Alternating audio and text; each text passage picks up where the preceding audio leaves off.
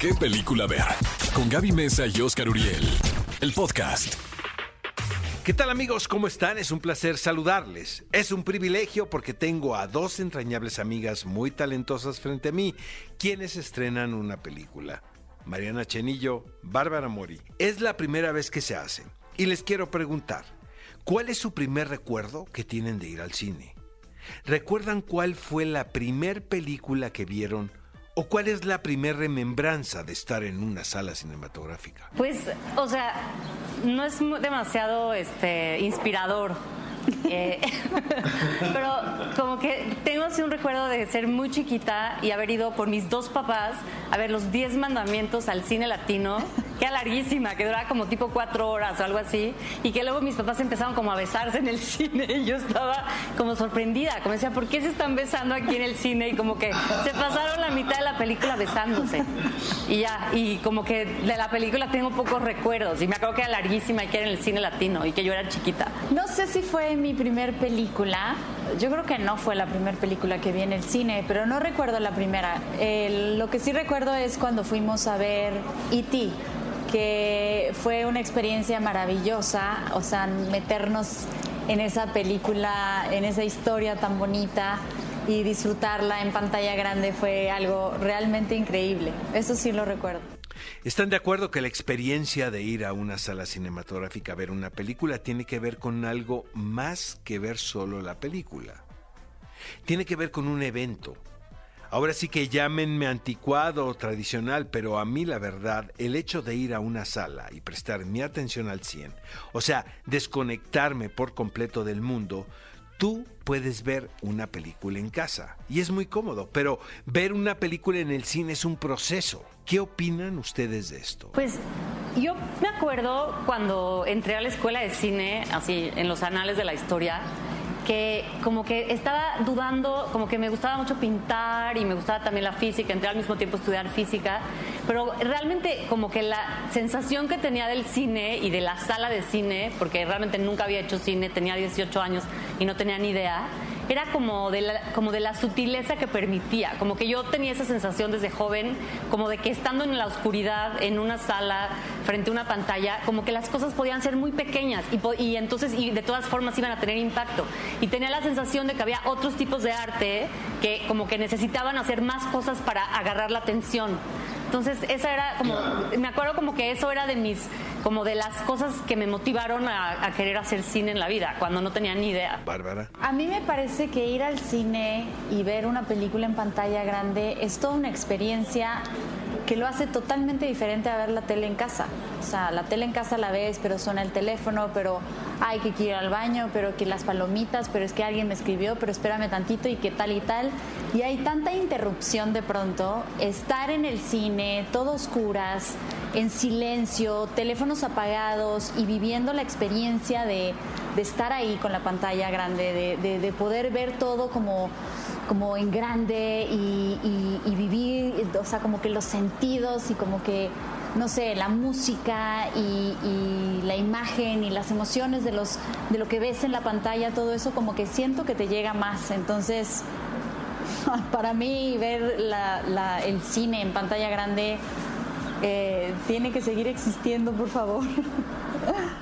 Dice Federico Fellini, un buen vino es como una buena película. Dura un instante y te deja en la boca un sabor a gloria. Es nuevo en cada sorbo y, como ocurre con las películas, nace y renace en cada saboreador. Que eso es lo increíble del cine. Es una especie de prisma, es un arte que cada quien lo puede interpretar de una manera y es muy válido. Yo siento que una función inicia cuando termina la película y se empieza a platicar sobre lo que vimos. Así sea una comedia inofensiva o una película de acción y de aventuras. El cine creo que hoy en día es más importante que nunca. Estamos viviendo una época muy complicada y yo les quiero preguntar a cada una de ustedes. Este año y meses que llevamos, ¿las ha llevado a hacer alguna reflexión sobre en particular de la vocación? En el caso de Mariana como directora y por supuesto con Bárbara como actriz, ¿han repensado a lo que se dedican o lo han resignificado? Vamos a empezar con Mariana. Pues eh, ahora que estabas hablando eh, esa cita de Fellini, estaba pensando cómo realmente sí la experiencia en la sala de cine es este como algo que tiene mucho que ver para mí con la construcción de las películas. Como que siento que en el proceso de hacer mis películas como que he confiado como en la sensación que da, como que las he proyectado para amigos o para un grupito de gente que como que este, en este, el caso de Todo lo Invisible nos ayudaron con, la, con el Club Cinépolis a reunir un público y proyectarla. Y como esa sensación, o sea, como si el verdadero feedback es una cosa más energética que teórica, como que es estar ahí sentado y sentir lo que sienten los demás, es como algo que... que y, en el, y luego, en, ahora que terminamos la película y que ya estamos en plena pandemia y no hemos tenido casi esa experiencia, como que de alguna manera fue como un duelo, como de una sensación como de, ¿cuándo vamos a como estar allí? Como que cuándo vamos realmente a acabarla? Como que tenía la sensación como de que no vamos a tener la película película hasta que podamos estar en una sala y sentir eso alrededor. Y otra cosa que siento que he pensado a lo largo de este año, después de como elaborar un poco ese duelo, como de todo lo que cambió, como cuál es el empaque, ahora cómo vamos a, como a llegar al público y las películas, de qué manera van a, como a hacer su trayectoria. Como que, como que en una parte ha sido como de dolor, como que me he sentido triste por eso, pero también he tenido la suerte de ir a dos filmaciones, una de una serie y una de otra película, y como que como que esa, esa certeza de que ese contenido que generamos sigue siendo necesario, o sea, porque yo lo he necesitado como espectadora todo el año y lo he hecho a través de las plataformas básicamente, pero como que esa sensación de que todavía, de que vale la pena más que nunca, ¿no? De que más que nunca ese contenido y esa búsqueda que, que tiene como el arte, el cine, la ficción, pues a mí ha sido un como, una, como un norte, como que sí para mí ha sido fundamental como saber que lo que hacemos lo vamos a seguir haciendo y que lo queremos seguir haciendo y que lo necesitamos como creadores y como espectadores también. Oigan, no sé si estén de acuerdo conmigo, pero hay un compromiso ahora implícito y tampoco es muy dicho ni dado. Y es que tiene que ver con reconstruir la escena cinematográfica en nuestro país, que es lo que nos corresponde a nosotros hacer cosas de corazón y honestas, independientemente de lo que sea, ¿me entienden? O sea, porque no hay lugar para otra cosa hoy en día, porque siento que necesitamos lo que sea, pero que realmente sea de corazón. Hay que volver a enamorar al público para que vayan al cine, al teatro y vean nuestras funciones. Yo sí, 100%, 100%. Creo que este alto que hemos hecho todos forzados por, por una situación que ha pasado en el mundo nos ha hecho nos ha hecho reflexionar y decir, ok, ¿qué vamos a hacer? ¿Qué, qué puedo hacer yo? Yo siento que nosotros como generadores de contenidos, ¿qué podemos, ¿qué podemos aportar a este mundo? Este mundo que está tan, que se está cayendo a pedazos, ¿qué podemos aportar? Si ya el espectador, la gente está yendo al cine a pagar un boleto para sentarse a ver una película que uno hace, ¿Qué, podemos generar en ellos? ¿Qué podemos aportarle al mundo para poder vivir en un mundo más, más amable, más, más empático, más generoso, más eh, para tener una mejor vida a todos, ¿no? Y siento que pues, sí, sí es un momento para, para sentarse a reflexionar qué es lo que quiero decirle yo, qué es lo que quiero aportar a la humanidad en estos momentos en donde lo que más se necesita es empatía y amor hacia los demás. Mariana. En este momento todo se resignificó, como que las prioridades quedaron clarísimas y como que sí es un momento como de hacer los proyectos que nos nacen del corazón, los que como los que para nosotros significan algo, los que sentimos que valen la pena en más sentidos que solamente, ¿no? A nivel como de taquilla, ¿no? Creo. Y creo que también la gente podría también estar dispuesta como a recibir eso, como a pensar, bueno, también hay otras alternativas y también hay otro tipo de reflexiones que, tal vez en este momento son necesarias. Pero esto es como el momento de la verdad, chicas. Es lo que yo creo, independientemente de lo que quieras contar o del género que quieras abordar, pero sí creo que debe ser de dentro. ¿Y por qué lo quieres contar? Dice Carlos Fuentes, si este fuera un mundo perfecto, no escribiríamos novelas ni haríamos películas. Me encanta esta frase. Lo viviríamos a través del amor de los demás. Ando de un cursi que no me aguanto. Me dan ganas de llorar en todo momento. Leo citas en todo momento. Pero es importante esto, creo, ¿no? Y Carlos en el arte para poder entender que finalmente somos seres humanos que podemos sobrevivir a través del amor. No podría estar más de acuerdo contigo. Como que también eso es lo que dices, es como, como la búsqueda del sentido, como que, el, como que el arte, y yo siento que la ficción en particular, como que nos ayuda como a organizar nuestra propia conversación con nuestra vida. Es que si no, esto no tiene sentido, lo que hacemos. Porque decía Sean Penn, si quiero divertirme, pues mejor me compro una mesa de billar. El cine sí puede entretener, pero también siento que es un instrumento y un arma muy poderosa para poder comunicar muchas cosas. Con las dos he tenido la fortuna y el privilegio de dedicarles programas completos a sus respectivas carreras. Son dos mujeres muy poderosas y un ejemplo. ¿Creen ustedes que hoy en día hay un ámbito mucho más cordial para las mujeres que quieren hacer cine que cuando ustedes empezaron? Sí, sí, ¿no? Definitivamente. Para, por supuesto que sí. Yo creo que, yo creo que esta lucha eh, que hemos venido dando por muchos años las mujeres definitivamente ha generado cambios, se ha creado espacios en donde podemos eh, ahora dirigir este, y tener voz en lugares donde antes no se podía. Definitivamente las cosas han cambiado y si vemos el tiempo hacia atrás, pues sí, sí podemos ver y reconocer esos cambios. Sin embargo, siento que todavía la pelea sigue y la pelea continúa y esto, eh, esto no pues no se acaba hasta que, hasta que uno pueda encontrar esa equidad en el mundo en donde vivimos y tener las mismas oportunidades, tanto los hombres como las mujeres. Mariana Chenillo, quiero ver Soy tu fan la película. ¿Cómo le puedo hacer? pues la voy a editar. Es, también eso es muy femenino, era puro poder femenino. Era Constanza Novik, la escritora y productora, que es amiguísima mía. Oye, pero tenías a Dolores Fonsi también como actriz. Sí, y como guionista. Entonces era así el, el, Coca, Dolores y yo en el monitor y todas las actrices este, uniendo una fuerza femenina bien padre. Estuvo bien padre el rodaje. Oye, Bárbara, ¿ya hiciste tu película? No, todavía no. Pero ya estás a nada, ¿verdad? Yo estoy, espero que sí. Está todo ya ahí como muy cocinándose para que ya se pueda filmar, sí. No hay nada mejor que las actrices y directoras, ¿no? Les juro que mi apuesta está en Bárbara Mori. Estoy seguro que ya con estrella que eres como actriz, está muy bien, pero nos vas a sorprender como directora. No quiero meter presión, Bárbara. Sí, no, ya, ya la estoy sintiendo. Yo también le meto presión. yo pienso igual, yo pienso igual. Mariana, el cine, ¿qué tanto es arte y qué tanto es un quehacer artesanal?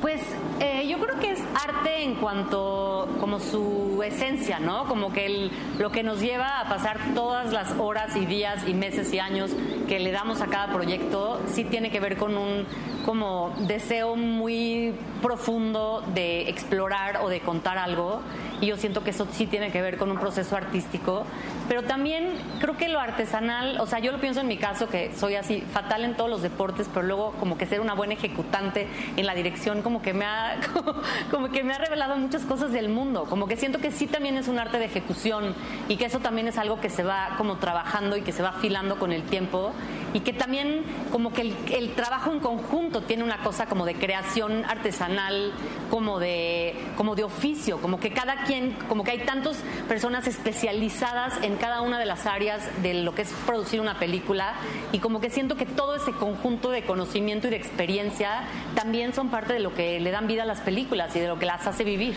Oigan, todo lo invisible. Hermosísimo título, de verdad. A mí me provoca que muchas veces vemos, pero no miramos con atención. Se nos pasan las cosas a veces y las tenemos enfrente. No nos tomamos el momento para estar, respirar y ver. A lo mejor no entendemos lo que vemos, pero estamos ahí.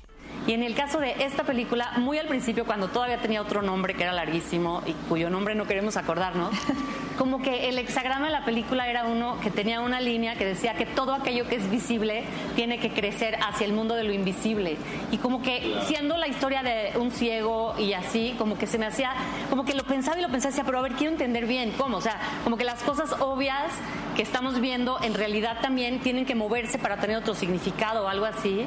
Y después cuando estábamos buscando el nombre con Ari, que buscamos y buscamos y buscamos, Y cuando apareció lo de lo invisible fue como, sí, como el I Ching, o sea, como que el I Ching ya me lo había dicho.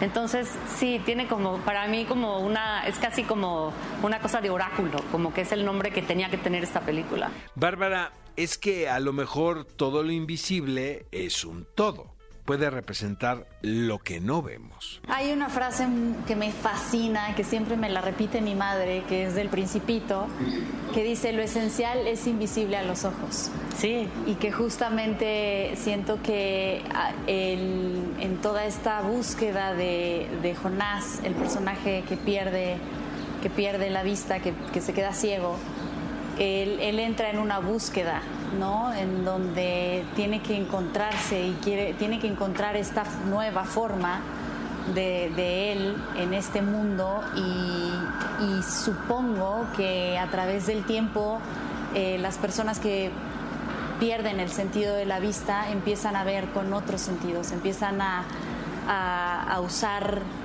pues eso, ¿no? Lo que es esencial se, se, mira pero más allá, ¿no? Es invisible a los ojos, pero es visible con otros sentidos. Yo sé que no lo planearon de esta manera, pero sí creo que es una anécdota que nos toca a todos, que estamos pasando por un momento muy particular de examen, sumando y restando. Creo que es un buen momento de darle importancia a las cosas que realmente son importantes para ti. Siento que conectaron muchísimo con esta película porque tiene que ver con la coyuntura Muchísimas felicidades para las dos. Las celebro siempre. Y para terminar este Cinepolis Talks, invitamos al público a que vayan al cine a ver esta cinta. Empezamos con Mariana. Pues, eh, bueno, para mí, yo, o sea, lo que yo pienso es que esta película habla de algo que a mí me preocupa desde siempre pues que tiene que ver como con la conexión con los otros, con la empatía, con como que yo siempre me he sentido como en dos mundos, como que por un lado siento, o sea, yo en el set estoy súper perdida porque soy miope, entonces tengo los lentes de leer y los lentes de ver de lejos, entonces luego tengo los de leer y ya no sé dónde está el fotógrafo, y luego pienso, ¿cómo yo mantengo mi autoridad si todos piensan, la directora no ve nada? entonces como que siento que toda esa como ambigüedad de como de ser fuertes y débiles al mismo tiempo y como de ser, como de tenerlo claro, pero también tener una enorme carencia o vulnerabilidad, como que es algo con lo que yo he convivido siempre y como que siempre he querido explorar eso y siento que en la, en la sociedad en la que vivimos, como que hay muy poco espacio para ser frágil y para ser vulnerable y para no ser perfecto. Y entonces como que para mí siento, o sea, creo que en este año en donde todos como que hemos perdido tantas cosas y nos hemos como también dado permiso de ser como er, como de errar y de, entrar en crisis y de dudar de todo, siento que es una buena experiencia poder pues como observar ese camino en otro, como, como tomar prestada la experiencia de este personaje en esta como aceptación de como de los cambios y de las cosas que pasan y que son irremediables y que no podemos controlar, pero que nos cambian la vida y que tal vez eso sí tiene mucho que ver con lo que hemos vivido este año. Qué bien lo dijiste, Mariana, crear un espacio para poder ser imperfectos, que no nos lo habíamos permitido y creo que hoy es un buen momento para hacerlo. Para ti, Bárbara, ¿qué significa Todo lo Invisible? Todo lo Invisible es una película que habla de la vulnerabilidad del ser humano y una de las reflexiones con las que yo me quedo, que tiene bastantes reflexiones la película, hermosas, todas muy humanas, pero una de las que yo me llevo es valorar lo que tenemos hoy, ¿no? Valorar eh, que hoy podemos ver, valorar que hoy estamos vivos, que hoy estamos sanos, que hoy estamos de pie, que hoy estamos trabajando, que hoy estamos, podemos hablar, eh, valorar el presente, valorar lo que tenemos ahorita, porque incluso la pandemia nos ha enseñado muchísimo a, darnos cuenta que lo que teníamos antes, esta libertad de salir a las calles, de ir de fiesta sin tapabocas, sin esta mascarilla, era una libertad de la que gozábamos que desgraciadamente hoy eso no existe. Pero antes no éramos conscientes de lo que estábamos viviendo. Ahora lo extrañamos porque uno siempre está viviendo en el futuro y en lo que no tenemos y en lo que quisiéramos tener en vez de disfrutar y valorar realmente lo que hoy tenemos. Entonces, todo lo invisible nos invita a reflexionar acerca de lo que de lo que hoy tenemos y valorarlo. Entonces, por eso les invito a todos a que no se pierdan todo lo invisible en todas las salas de México, no se la pierdan. Amigos, lo que no es invisible es el talento de Mariana Chenillo y de Bárbara Mori. Son dos mujeres a quienes admiro muchísimo y les tengo un cariño muy particular. Hasta la próxima. Esto fue ¿Qué película ver? El podcast con Gaby Mesa y Oscar Uriel. Disfruta nuevo contenido todos los miércoles y sábados. Hasta la próxima.